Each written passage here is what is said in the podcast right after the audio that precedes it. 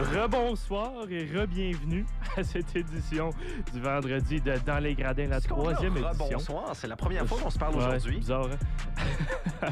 Mathieu Landry avec vous, accompagné de Pierre Duguay-Boudreau. Le Canadien de Montréal va gagner la Coupe Stanley. Ouais, dernier de leur division, mais il gagnera la Coupe Stanley pour sûr. Alors, j'ai pas dit quand. Hein? Ah, c'est ça. alors qu'on débute comme à l'habitude avec le sommaire de la semaine des Wildcats et des Aigles Bleus au soccer et au hockey, bien évidemment. On va commencer avec les Aigles. Le hockey masculin, une semaine fructifiante. Fructifiante, oui. Fructueuse, peut-être? J'ai carrément le mauvais mot. La semaine, la semaine a la même habileté que votre euh, parfum. C'est ça. Et non, pas votre parfum, votre shampoing. Définitivement, ça va vraiment pas bien aujourd'hui. Je pense qu'on va recommencer l'émission l'autre fois, mais non. Euh, une chose qui va très bien, Mathieu, toutefois, euh, c'est la saison des Aigles Bleus. La fin de semaine dernière, deux matchs étaient diffusés sur les ondes du Kodiak 93.5. J'y étais. Mm-hmm. Notamment les Aigles Bleus qui ont joué vendredi dernier face aux Tigers de l'université Dalhousie il faut le dire du côté de Dalhousie, Mathieu, que ça va un peu moins bien cette année. C'est pas la meilleure équipe du circuit. Euh, pas la deuxième non plus, pas la troisième, vous avez compris le concept. J'ai l'impression qu'ils vont compétitionner férocement pour les derniers rangs du circuit. Malheureux que le circuit universitaire n'a pas de repêchage. Alors que les Tigers ont connu un match difficile, mais les Aigles Bleus aussi ont connu un match difficile, euh, Mathieu. Alors que ça a été un match un peu décousu. Euh, beaucoup de hockey au centre de la patinoire en zone neutre, un mauvais contrôle de la rondelle un peu. Mais parmi tout ça, les Aigles Bleus s'en ont quand même tiré avec une victoire de 4 à 1, Mathieu. Alors, euh, offensivement, euh, tout ça a bien fonctionné. Mika d'ailleurs, avec un but de passe lors de ce match, un très bon match de la part de l'athlète du Nord-Ouest du Nouveau-Brunswick. Ça, a été une victoire quand même bien mhm. méritée là, pour, pour le Bleu et Or, qui était la meilleure équipe dans ce match. Mais ce n'était pas la performance espérée. Et la raison pourquoi ce n'était pas la performance espérée, Mathieu, c'est qu'on savait que le lendemain, les puissants X-Men de Saint-FX allaient être à l'Arena J-Louis Lévesque et qu'il fallait avoir un meilleur calibre de jeu pour pouvoir défaire la troupe de Brad Peddle. Et c'est exactement ce qu'ils ont fait. Une victoire de 4 à 1, encore une fois, contre les X-Men, les puissants X-Men qui connaissent pas nécessairement la meilleure des saisons ou la saison escomptée pour justement la troupe de Brad Peddle. Et il faut le donner. Edouard Saint-Laurent qui a joué un match incroyable. Deux buts, une passe pour trois points contre une équipe féroce en les X-Men. Il faut aussi donner le chapeau à Étienne Monpetit qui a été incroyable durant les deux matchs. Ouais, Étienne Monpetit, Étienne Monpetit euh, qui, qui, a vraiment un retour en pleine forme là, cette, cette saison avec les Aigles Bleus. Et Édouard Saint-Laurent, faut, faut donner du crédit à ce joueur qui en a sa deuxième saison avec le Bleu et Or parce que Mathieu, souvent, face à des équipes contre les X-Men, qui, qui, sont forts, des gros canons sur cette équipe, trois anciens joueurs de la HL au sein de l'effectif des mhm. X-Men. Souvent, on a tendance à paniquer un peu, à avoir un jeu pressé, mais Édouard Saint-Laurent qui a été extrêmement patient toute la soirée. Et si vous allez revoir eh bien, le match, vous allez voir que tous les séquences où Édouard Saint-Laurent a soit marqué ou une passe décisive, c'était dû à la patience. Il attendait patiemment qu'un défenseur se jetait sur la glace, contournait un deuxième défenseur et prenait son temps face au gardien. Et c'est ce qui lui a valu euh, le match qu'il a eu. C'était un très bon match face aux X-Men, mais faut dire, les X-Men s'annoncent peut-être un peu moins fort que prévu, Mathieu. Oui. La journée précédente, ils étaient du côté de UNB où ils se sont fait donner une, belle volée quand même par la marque de 5 à 1 face aux Reds. Et on a des grosses pertes, entre autres. Bryson Chanfroni qui ne fait plus partie de l'alignement des X-Men. Euh, Santino Santorame non plus ne mm, fait plus partie de l'alignement. L'ancien capitaine de l'équipe. Alors, on, se retourne sur Liam Howell, la recrue de l'année euh, du circuit U-Sport. Évidemment, Matthew Struthers qui n'a pas eu un excellent match samedi dernier ce qui est beau là, à propos du circuit cette année, c'est que tout le monde peut battre tout le monde. Et c'est ce que l'entraîneur euh, Derek Cormier du Bleu m'a dit justement. Effectivement. Si tu voudrais nous en parler un peu alors que tu as eu un entretien quand même avec euh, l'entraîneur et Vincent Delaurier, mais avant, j'aimerais annoncer que le joueur de la semaine, c'est encore une fois Étienne Monpetit. Deux victoires, aucune défaite. Une moyenne de buts alloués de 1 et un pourcentage d'arrêt de 967. c'est carrément ridicule.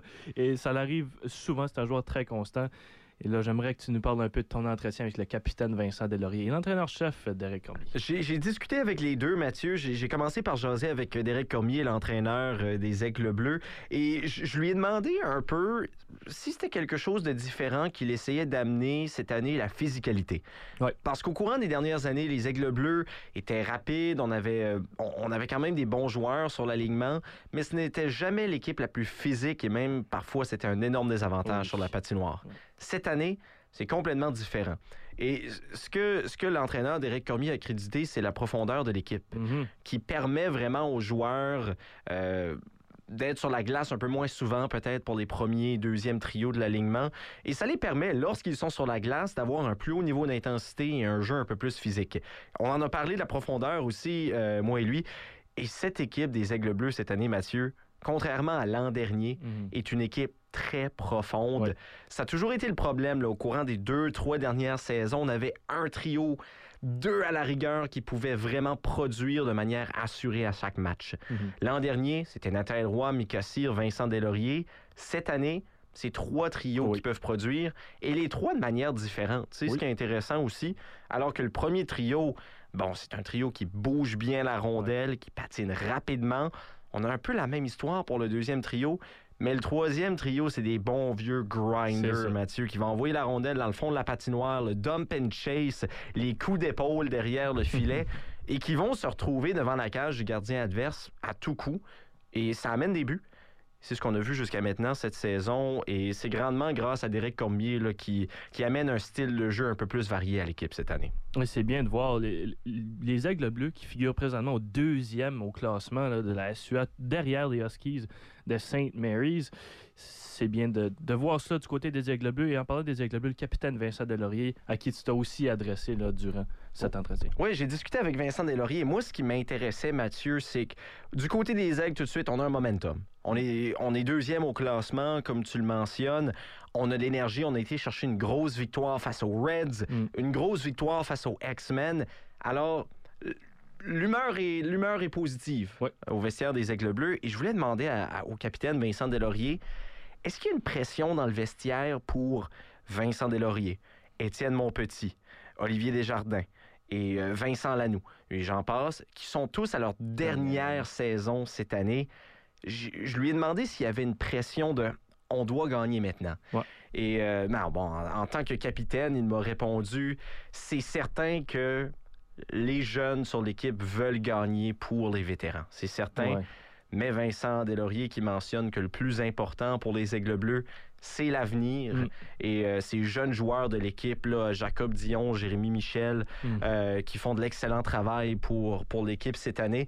Mais on, on le sait, hein, quand on a des vétérans qui en sont à leur dernière année, il y a ce petit sentiment-là d'urgence dans le vestiaire.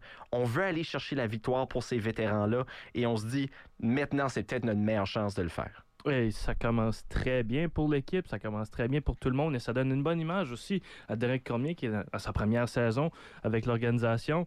Alors, On espère pour les Aigles que ça se poursuivra tout au courant de la saison, peut-être avoir une chance aux séries éliminatoires qui serait excellent justement pour l'équipe, une chance vraiment de remporter quelque chose de grandiose, même remporter le, tournoi de la SUA. Et, euh, tout ça, on va passer au hockey féminin quand même avant d'entrer en pause et de revenir sur le sujet, bien évidemment, rapidement. Le féminin, les Aigles qui ont perdu malheureusement leurs deux matchs euh, cette euh, fin de semaine, défaite de 3-2 contre les Tigers de Dalhousie et la même chose contre les ex-women de Saint-FX. Toutefois, les Aigles qui ont été très disciplinés durant ces deux rencontres, seulement que 14 minutes de punition en deux matchs. On a seulement peiné de misère à emporter cette rondelle-là derrière la gardienne adverse et c'est euh, quelque chose qui est arrivé tout au long de la saison, bien évidemment. Et malgré tout cela, je vais donner la joueur de la semaine à Chani Rossignol, qui a connu euh, en deux matchs, a fait deux points, un but, une passe et a récolté un différentiel positif là, de plus euh, un malgré les défaites. Une joueuse qui était efficace sur les mises en jeu et qui a très bien joué défensivement durant les deux matchs. Et les Aigles Bleus chez les, chez les femmes, Mathieu, présentement à l'avant-dernier rang au classement général avec une fiche d'une victoire et cinq défaites. Mais euh, ça ne Ça représente comme-. Ça ne représente pas vraiment le rythme de la saison. Les deux défaites qu'on a eues le week-end dernier, c'était des défaites de, de 3-2. Ouais. Et euh, si on regarde au différentiel des buts jusqu'à maintenant dans la saison, Mathieu, on a 11 buts pour, 13 buts contre. Mm. défensivement, le Bleu et Or est la troisième meilleure équipe défensive de la Ligue, avec 13 buts alloués on a tout simplement de la difficulté à enfiler la rondelle au fond du filet, comme tu l'as mentionné. Et ce n'est pas un problème de talent.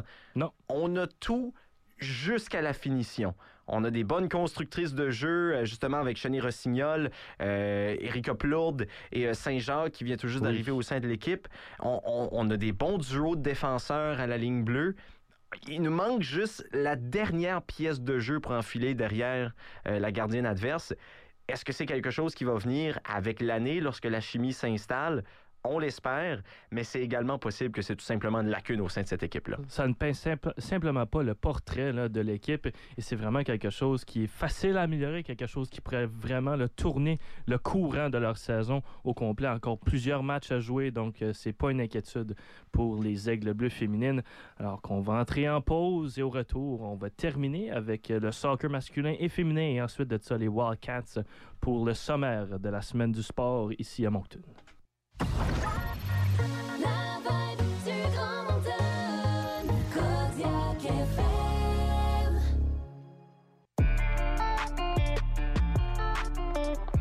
Bonjour parmi nous, alors qu'on continue notre sommaire du soccer masculin et féminin. Ensuite de ça, les Wildcats de cette semaine, dans le Grand Moncton. Au niveau du soccer masculin, quand même une semaine, une fin de semaine qui a été euh, fructueuse, encore une fois, je vais le répéter. Une victoire, aucune défaite et un match nul.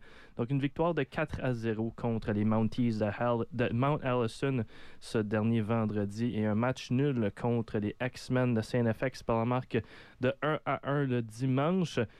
Et euh, c'était une fin de semaine incroyable pour le soccer masculin qui se sont finalement qualifiés pour les séries éliminatoires qui auront lieu au Cap Breton du 1er au 5 novembre. Et il euh, faut le dire, durant la victoire de 4 à 0 contre les Mounties de Mount Anderson, c'était le but de l'année du circuit de la SUA marqué par Jonathan Kissé, qui est euh, une acrobatie incroyable et euh, vous pouvez l'entendre de la part de, de nos commentateurs. Juste à l'extérieur la surface de réparation. Et Jonathan qui sait C'est tout simplement le plus beau but C'est magnifique Quel retourné acrobatique de Jonathan sait mais qu'est-ce qu'il nous a fait? Mais c'est tout simplement formidable se retourner à Alors, je pense que ça, ça décrit quand même qu'est-ce qui s'est passé là, durant le match. Quelque chose d'extraordinaire de la part de Jonathan qui sait une bicyclette dans dehors de la surface de la réparation qui a lobé le gardien.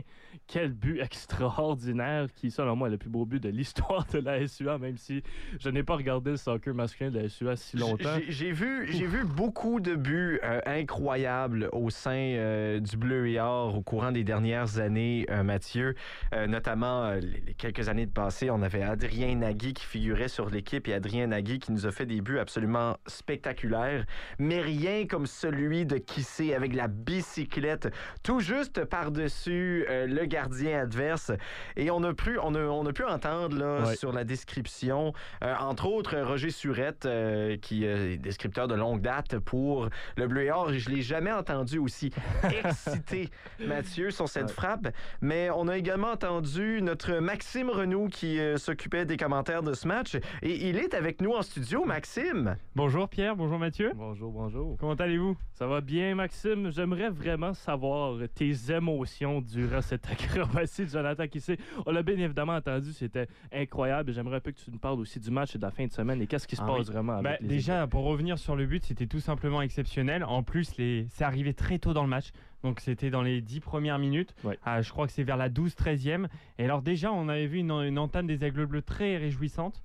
Et alors là, parce que quand on a décrit l'action avec Roger, la première chose qu'il il est venu me taper dans la main, il a dit, tu vas voir, il va tenter quelque chose. Mais ça voulait dire ça. Et quand, et, quand il a fait le retourné acrobatique, je suis monté et alors là, je sais pas pourquoi, mais c'était tout simplement de la réaction et de l'émotion. et franchement, c'était très kiffant. J'ai jamais vu un aussi beau but. En tout cas, euh, sur toute la saison, c'est le plus beau, hein, même sur les sélections qu'ont pu faire la Ligue. Euh, de SUA, un retourné acrobatique hors de la surface de réparation.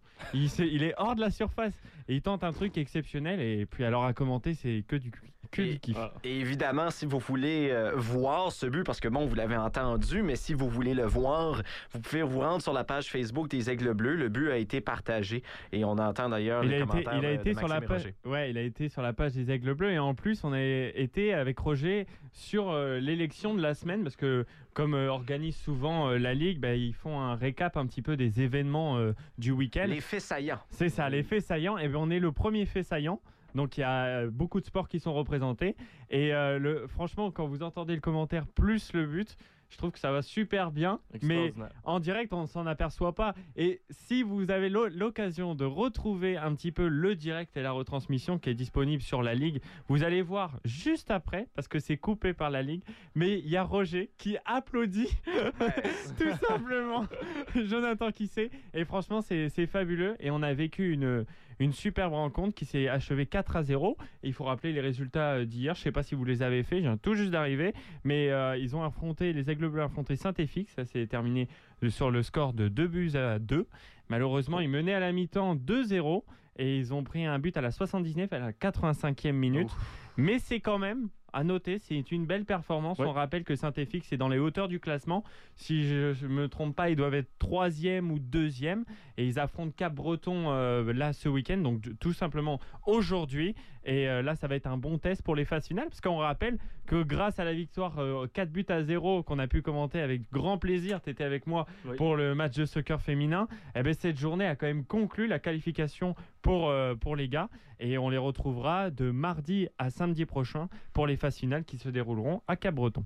Et euh, vu qu'on t'a parmi nous, là, euh, Maxime, discutons également de l'équipe féminine. Malheureusement, euh, cette année ne s'est pas qualifiée. Comment les matchs ont été ce week-end pour l'équipe féminine de ah ben, soccer? même, même Mathieu, tu peux revenir avec moi là-dessus. On a vu une défaite 2-0, mais je pense que c'est le plus beau match. des, même si elles ont perdu, franchement, les joueuses ont réalisé une belle copie. On a vu que les deux équipes se valaient hein, plutôt. Montlisson avait la, la même dynamique. C'est le, moi, je dirais c'est surtout, genre, quand là sur le match, c'est un peu, je pense que tu vas être d'accord avec moi, c'est le manque de réalisme sur les peu d'occasions mhm. qu'elles peuvent avoir. Il y avait quand même un duel face au à la gardienne adverse qui a été manqué. C'est un peu plus de réalisme sur certains matchs. Et après, oui, c'est vrai, comme on l'évoquait, moi je l'ai vécu tout au long de la saison. Euh, c'est une équipe qui est en pleine reconstruction, c'est une équipe jeune. Donc c'est vrai qu'il y a quand même, euh, on l'explique, hein, il, y a, des joueuses qui sont en cinquième ou quatrième année d'éligibilité, donc qui apporté de l'expérience. Mais dans la majorité de l'équipe, c'est des joueuses qui se situent entre la première et la troisième année. Donc c'est vrai que c'est une équipe qui est en reconstruction. Moi j'ai une anecdote à vous donner. Younes Bouida, je l'ai rencontré juste avant le match euh, au 63. Il y avait tous les joueurs euh, des Aigles qui jouaient.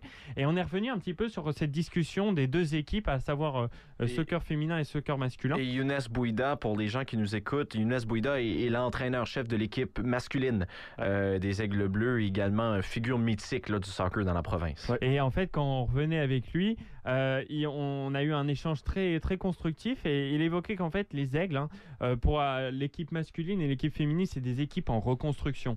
Et c'est un plan sur plusieurs années. Ça veut dire que pour les gars, par exemple, parce que c'est surtout les gars qu'on a parlé, euh, en termes d'exemple, eh ben, c'est un projet de 5 à 10 ans. Ça veut dire que, mmh. par exemple, là, l'objectif de cette année, c'était de participer aux phases finales. Et c'est pas de gagner ou de finir en demi, euh, voilà. C'était surtout participer à ça pour engranger de l'expérience. Et surtout, en fait, on, a cette problématique dans le sport universitaire. Vous suivez tous les matchs de hockey des Aigles Bleus, que ce soit euh, les gars les filles, il y a le problème d'éligibilité. Donc, il faut faire avec. Et c'est un plan qui doit introduire plusieurs joueurs, dont les 30 joueurs de soccer masculin. Et c'est pour ça qu'il y a un groupe aussi large. Effectivement, alors qu'on va souhaiter quand même bonne chance à l'équipe euh, des Aigles Bleus masculines alors qu'ils se rendront au Cap-Breton du 1 au 5 novembre pour les phases finales, comme tu l'as mentionné. Et merci Maxime d'avoir passé parmi nous pour merci ces quelques minutes euh, pour parler du soccer. Alors que finalement, avant d'entrer en pause, on va parler un peu des Wildcats qui n'ont joué qu'un seul match euh, durant cette semaine, un match où ils ont littéralement écrasé les, les Sea Dogs de Saint John par la cruauté animale. 7 à 4. 7 à 4, un festival offensif, alors que durant le dernier match, avant ça, on avait gagné 5 à 4 en, prolongation. Et avant ça, on avait perdu 1-0 en tir de barrage. Et c'est vraiment là qu'on essaie d'ouvrir la machine du côté des Wildcats.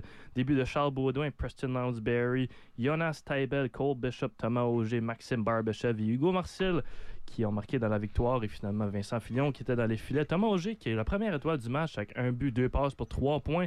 Donc une bonne performance, deuxième trou des Wildcats. C'est là qu'on voit vraiment la, profondeur de l'équipe. Et c'est toujours bien de voir un peu comme justement le hockey masculin. Et euh, un match qui. Euh, un match ce soir aussi pour les Wildcats qui affronteront l'Olympique de Gatineau. Donc, un match à ne pas manquer là, dès 19h aux ondes du Codiac 93.5. Oui, et euh, ce, match, Mathieu, qui euh, est, très anticipé hein, euh, ce soir, notamment parce que les Wildcats sont sur toute une lancée. C'est huit matchs consécutifs, si je ne me trompe pas, avec au moins un point quelque chose du genre. On, est dans ces eaux-là. Cinq matchs consécutifs, pardon, avec euh, au moins un point.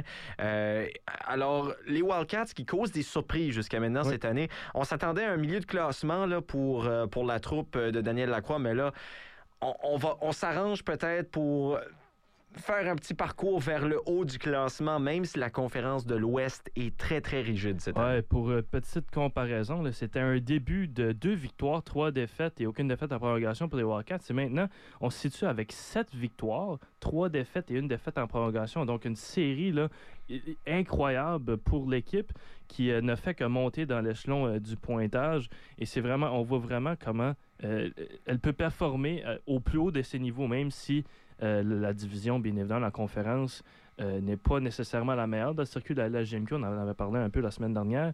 Mais bon, quand même, euh, une performance incroyable du côté des Wildcats. Les Wildcats qui sont présentement au huitième rang du circuit euh, Courtois, ce qui les met un peu au-dessus de la, moitié. Mais on a quand même beaucoup de matchs en retard sur les autres équipes du circuit. Alors, euh, on pourrait facilement, là, avec deux bons matchs ce week-end, se retrouver dans le top 5. Effectivement. Et c'est ça qui va terminer le segment du sommaire du sport du Grand Moncton. Au retour, on parle un peu de basket, alors que je sens un peu de frustré mon, Impossible. Impossible. Je suis serein et zen. Euh, bon.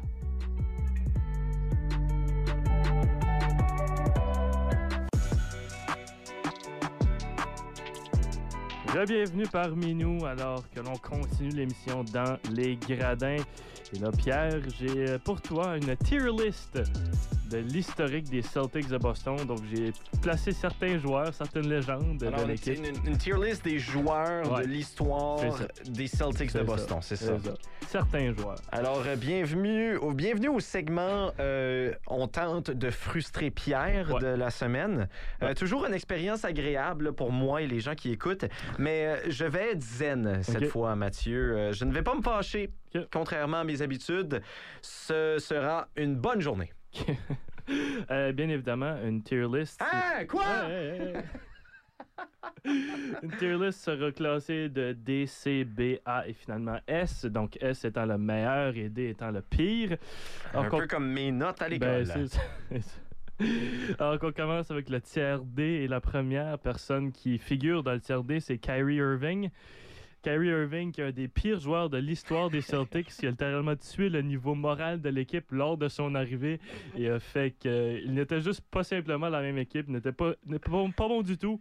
Et c'est pourquoi il s'est fait, euh, fait littéralement euh, chipper aux Nets de Brooklyn d'une façon. Hein. Mathieu, je dois, je, dois, je dois avoir un petit point là, par rapport à ça. Je ne suis pas nécessairement euh, fâché ou je n'ai pas envie de passer par-dessus notre console et te frapper, Mathieu. Euh, mais je suis allé à Boston voir un match où Kyrie Irving a eu 36 points. Ouais, c'est correct. Lors de ce match. Ils ont-tu gagné? Euh, ils ont gagné. C'était une ah. très belle expérience. C'était face aux Spurs de San Antonio. Ah, ben euh, et euh, Kawhi Leonard ne jouait pas. Il ben était ben blessé. il était blessé, évidemment, alors il ne jouait pas. toutefois, je dois dire que Brandon Paul, pour les Spurs de San Antonio, avait eu 32 points. Alors, c'était son plus beau match de sa carrière. son seul aussi. ouais, en effet. Et je dois dire que Kyrie le voir en D, ça me frustrait pas. OK. Bon, ben, attends juste de voir les trois autres. Alors, il y a, quatre, joueurs quand même qui figurent dans le tiers D. Euh, l'autre euh, s'appelle Larry Bird. Donc Larry Legend, qui figure dans le tiers D. Euh, Larry Bird, la seule raison pour que pourquoi il est dans ce tiers, c'est parce que son équipe a raté les séries en 1988-89 à cause qu'il était blessé. Donc, à cause de lui, il les a laissés tomber. Son équipe n'a pas fait les séries éliminatoires et c'est pour ça qu'il figure dans le tiers D. Est-ce que tu sais pourquoi Larry Bird, euh, sa carrière a été si courte? Aucune idée. Euh, il s'est blessé parce qu'il aidait sa mère à asphalter son entrée. Des priorités, Pierre, des priorités. Ouais, non, mais c'est pour ça que je suis d'accord. Euh, Larry Bird, euh, honnêtement, et avez-vous vu sa moustache? Ce, n'est pas, ce n'est pas une moustache de quelqu'un qui se mérite une note de A. Euh, ouais. Et en passant, Paul Pierce est le troisième joueur qui Alors que je viens de lancer un objet à Mathieu. Violemment. Euh, il se surnomme The Truth, mais il n'est pas capable de dire la vérité euh, lorsqu'il est en ondes à la télévision nationale. Une personne qui dit des choses assez controversées et fausses, comme dire qu'il est meilleur que Ray Allen comme shooter, ce qui est carrément stupide. Mais bon, euh, on va passer rapidement à l'autre parce que je sais que tu as beaucoup de choses à me dire à propos de Paul Pierce. pardon. Paul Pierce, en tant qu'analyste, D, ça me va. En tant que joueur, c'est un A+. Oh, c'est mon joueur préféré. Et Mathieu, non seulement c'est mon joueur préféré, c'est le joueur après lequel j'ai basé mon style de jeu au basketball. Ah. Alors, si tu n'aimes pas Paul, Pierce, tu ne m'aimes pas. Et je le prends personnel. 2022, mesdames et messieurs. Je pensais que notre relation de travail était saine, mais finalement, non. Et finalement, sur le tiers D, on retrouve Kevin Garnett. Kevin Garnett qui euh, est dans le tiers D puisqu'il a dit publiquement que les Celtics euh, n'ont pas peur de LeBron James euh, lors des séries éliminatoires et qu'il avait brisé carrément le joueur qui a ensuite remporté deux titres consécutifs avec le Heat de Miami. Quelqu'un qui, en moyenne, déjà 35 points par match en série contre les Celtics. Donc, je pense pas qu'ils l'ont brisé tant que ça. Et c'est quelqu'un qui est très cocky, quelqu'un qui est très arrogant sur la surface. Il fait bien son travail. Je l'aime bien, Kevin Garnett, mais malheureusement, tiers D. Écoute, euh, LeBron James avait peut-être en moyenne 35 points par match face aux Celtics, mais Kevin Garnett, lui, avait 35 litres de sueur par match en moyenne de perdu. Je crois que ça lui vaudrait une plus haute note. Bon. Euh, on montre de tiers finalement, alors que le tiers C, première personne qui figure dans ce tiers. Et le tiers C, là, si on se situe, c'est un tiers où les gens tiers C sont pas nécessairement bons, mais sont presque là. Ben, c'est justement le cas de mon premier à Al Horford. La seule note que j'ai sur lui, c'est qu'il est juste là. Euh, Al qui est l'un des plus bels hommes de la NBA. Alors, euh, je suis un peu triste de le voir euh, si bas en C. Seuls ses yeux bleus lui mériteraient un A. Et euh, en parlant de bel homme de la NBA, Jason Tatum figure sur mon tiers C. Et là, sur le tiers C, parce qu'il est une superstar de la, super, la superstar de l'équipe, puis il n'est pas le meilleur joueur de son équipe. Fait que euh, oh. c'est pas évident de le mettre plus haut que ça, puisque. Grant Williams est ah. le meilleur joueur des Celtics de Boston et euh, je, vais, je, suis d'accord avec toi, Mathieu. Merci.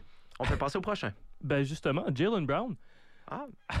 le meilleur joueur des Celtics, euh, qui est, il est dans le tiercé parce qu'il est un des joueurs les plus sous-cotés de la ligue, mais son, son, il est baissé au tiercé justement parce que son style de cheveux est carrément ridicule. Je déteste le cube qu'il possède sur sa tête. Il n'a plus de cube sur la tête depuis 2017, Mathieu. ça change pas. Est-ce que tu vis sous la culture. Est-ce que tu est-ce que tu consommes de la nouvelle sportive autre que l'émission dans les gradins? de Boston. Jalen Brown a, eu ce qu'on appelle un osmose pilaire, euh, Mathieu, alors qu'au début de sa carrière, il n'avait pas de barbe, beaucoup de cheveux, et là maintenant, il n'a pas de cheveux, beaucoup de barbe. Les, poils sur sa tête ont émigré vers son menton. Ben, il y a un cube sur son menton, j'aime pas ça. Je trouve ça sensationnel, mais c'est bon, on peut passer au prochain. Kevin McHale, qui est dans mon TRC, euh, il y a un surnom. Son surnom, c'est Black Hole. C'est la seule raison pourquoi ce qui est dans mon tiercé. Je ne comprends pas comment quelqu'un peut avoir un surnom autant.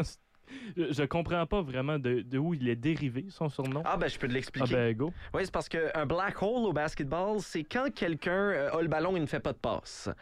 On lui ah. envoie le ballon, il disparaît dans l'espace. Et Kevin McHale, qui euh, n'était pas nécessairement reconnu pour ses passes spectaculaires. Même s'il avait Larry Bird dans son équipe. Ouais, mais il s'en occupait des passes, Larry Bird. Oui, je sais. C'est un, un, homme qui connaît son rôle et je suis certain qu'il est fier de son rôle dans le tiers C. ah, finalement, c'est le tiers B. J'ai carrément skippé un tiers. Ah, Jalen, Brown, ben Brown, McHale et Rondo, qui est mon dernier joueur du tiers B. Et est dans mon tiers B, pas parce qu'il faisait beaucoup de points par match, parce qu'on sait bien évidemment que c'est pas le cas du tout. Euh, il est là parce qu'il y avait deux des joueurs les plus tannants au monde du basket sur le terrain avec lui, et il a quand même réussi à produire. Eh ben, écoute, Rondo, faut... j'ai une histoire personnelle oh. avec euh, Rajon Rondo, et ce n'est pas tout le monde qui va me croire. Oh. Euh, tu m'as connu, Mathieu, à l'époque où j'avais un auto. Et euh, ben, brièvement. J'avais un auto, euh, même quand je l'avais, c'était pas toujours constant. Elle euh, m'a coûté cher. Et cette auto, c'était une Kia Rondo. Et oh je l'ai surnommé Rajon, en l'honneur de Rajon Rondo. Alors, j'ai déjà. De l'histoire quand même entre tes deux personnes. Ouais, je me suis déjà assis à l'intérieur de Rajon Rondo à quelques reprises. oh non. Oh, skip. Tiara, tiara. Oh non. Première personne qui figure sur le tiers A, on nomme John Havlicek, un joueur exceptionnel dans les années 70 pour les Celtics. Et euh, il est seulement là, il n'est pas dans le tiers S, puisqu'il a joué en moyenne 45 minutes lors de deux saisons. Il y a seulement 28 points en moyenne durant ces deux saisons. Je dis seulement, c'est quand même beaucoup, mais 45 minutes, c'est encore plus, alors qu'il a 48 minutes dans un match de basket. 28 points par match, euh, Mathieu, je faisais ça. Mais pour, pour toi, peut-être, 28 points par match, c'est une journée incroyable. Pour moi, quand je jouais au secondaire, c'était jeudi. Ah, euh, alors, 28 points, ce n'est pas beaucoup. Euh, je faisais ça les yeux fermés.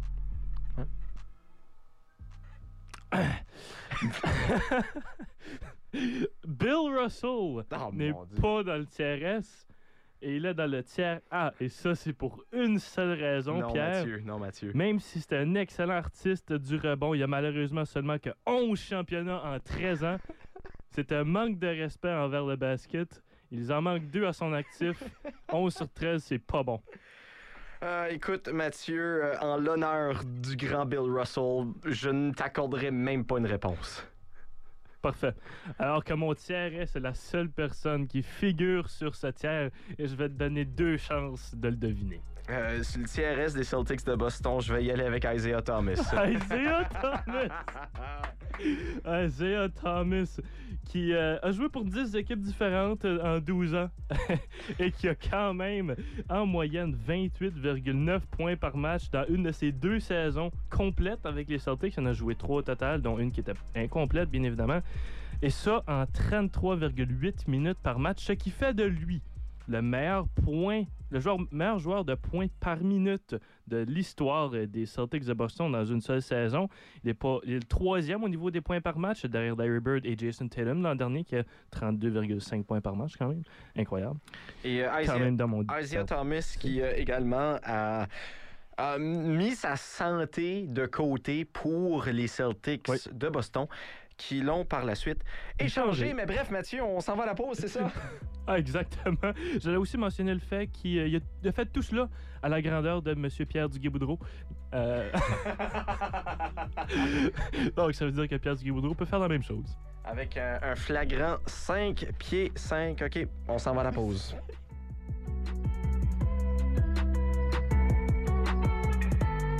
C'est pas vrai, je suis 5 pieds 8.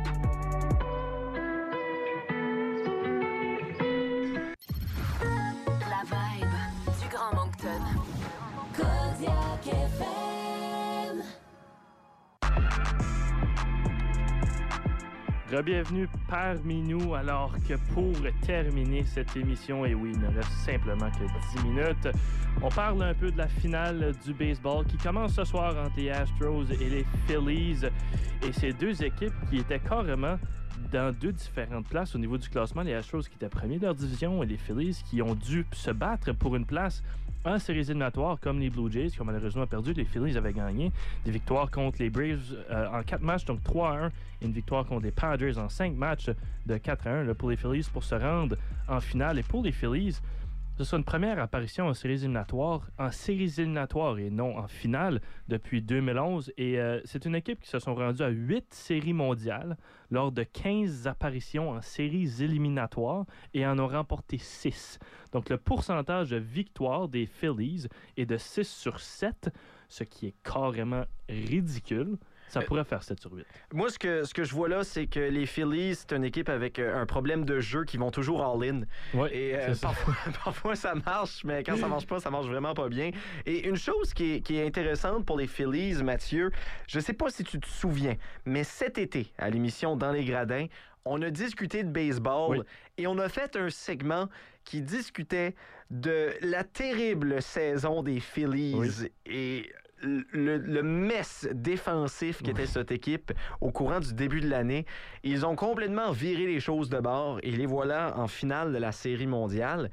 Et même que Mathieu, on en a parlé avant le match, je crois que je vais être un fan des Phillies euh, pour cette saison mais peut-être pas pour la raison que tu penses. Moi, je un grand. Euh, moi, je crois dans la vie que lorsqu'une de mes équipes favorites se fait battre dans les sports, mm-hmm.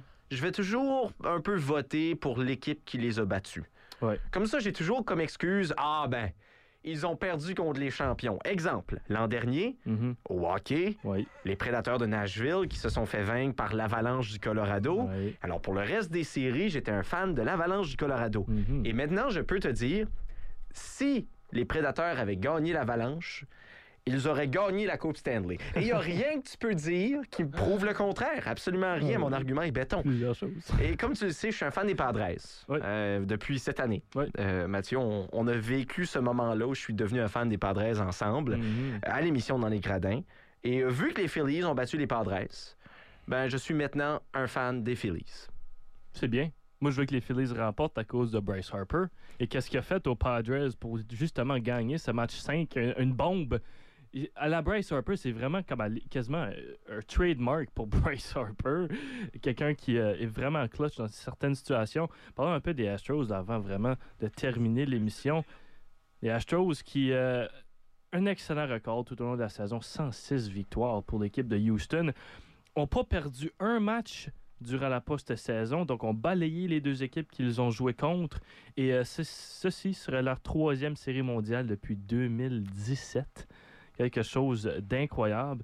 Et ils n'ont remporté une sur trois, donc excuse, leur quatrième série mondiale depuis 2017. Donc, une victoire et deux défaites de la série mondiale depuis 2017. Et justement, l'an dernier, se sont rendus en finale du baseball où ils ont perdu en 16 matchs contre les Braves d'Atlanta c'est vraiment les Astros qui sont dominants au niveau du baseball et j'aimerais vraiment pas ça revoir. Comme, comme le Lightning au hockey, je ne veux pas les voir remporter un autre Coupe Stanley. Et euh, du côté des Astros, on se le cachera pas sur papier, ce sont les favoris. Oui face aux Phillies. Il va tout simplement falloir que les Phillies ont des bons et très bons matchs de la part de leurs lanceurs. Parce que du côté des Phillies, on sait qu'offensivement, il n'y aura pas de problème. Mhm. Les défaites des Phillies cette année sont venues par de la marque de 12 à 18 ou des, des marques absolument ridicules comme ça. Alors, si on a un bon match de la part des lanceurs chez les Phillies, on devrait être capable d'aller chercher quelques matchs dans la série mondiale. Est-ce que ce sera quatre matchs? C'est ça la question. Oui, c'est euh, les séries mondiales qui débutent dès ce soir à 19h30, l'heure de l'Est. Et en parlant de quelque chose qui commence sous peu, le match des Wildcats qui sera en ondes sur euh, les ondes du Kodiak 93.5 dès 19h, l'heure de l'Atlantique. Alors soyez parmi nous. C'est justement là que moi et Pierre Duguay-Boudreau devront s'en aller présentement. Et on rappelle également que ce soir aussi, les Aigles Bleus qui seront en action à l'Arena J-Louis Lévesque. Alors, il y a plein de hockey là, dans la région ce soir si c'est quelque chose qui vous intéresse. Beaucoup à voir. Suivez-nous aux ondes du Kodiak 93.5 et aussi sur le site du sport universitaire de l'Atlantique au nom à moi-même et à Pierre Duguay-Boudreau. On vous dit bon match et à la prochaine. Les Wildcats vont gagner ce soir 6 à 4.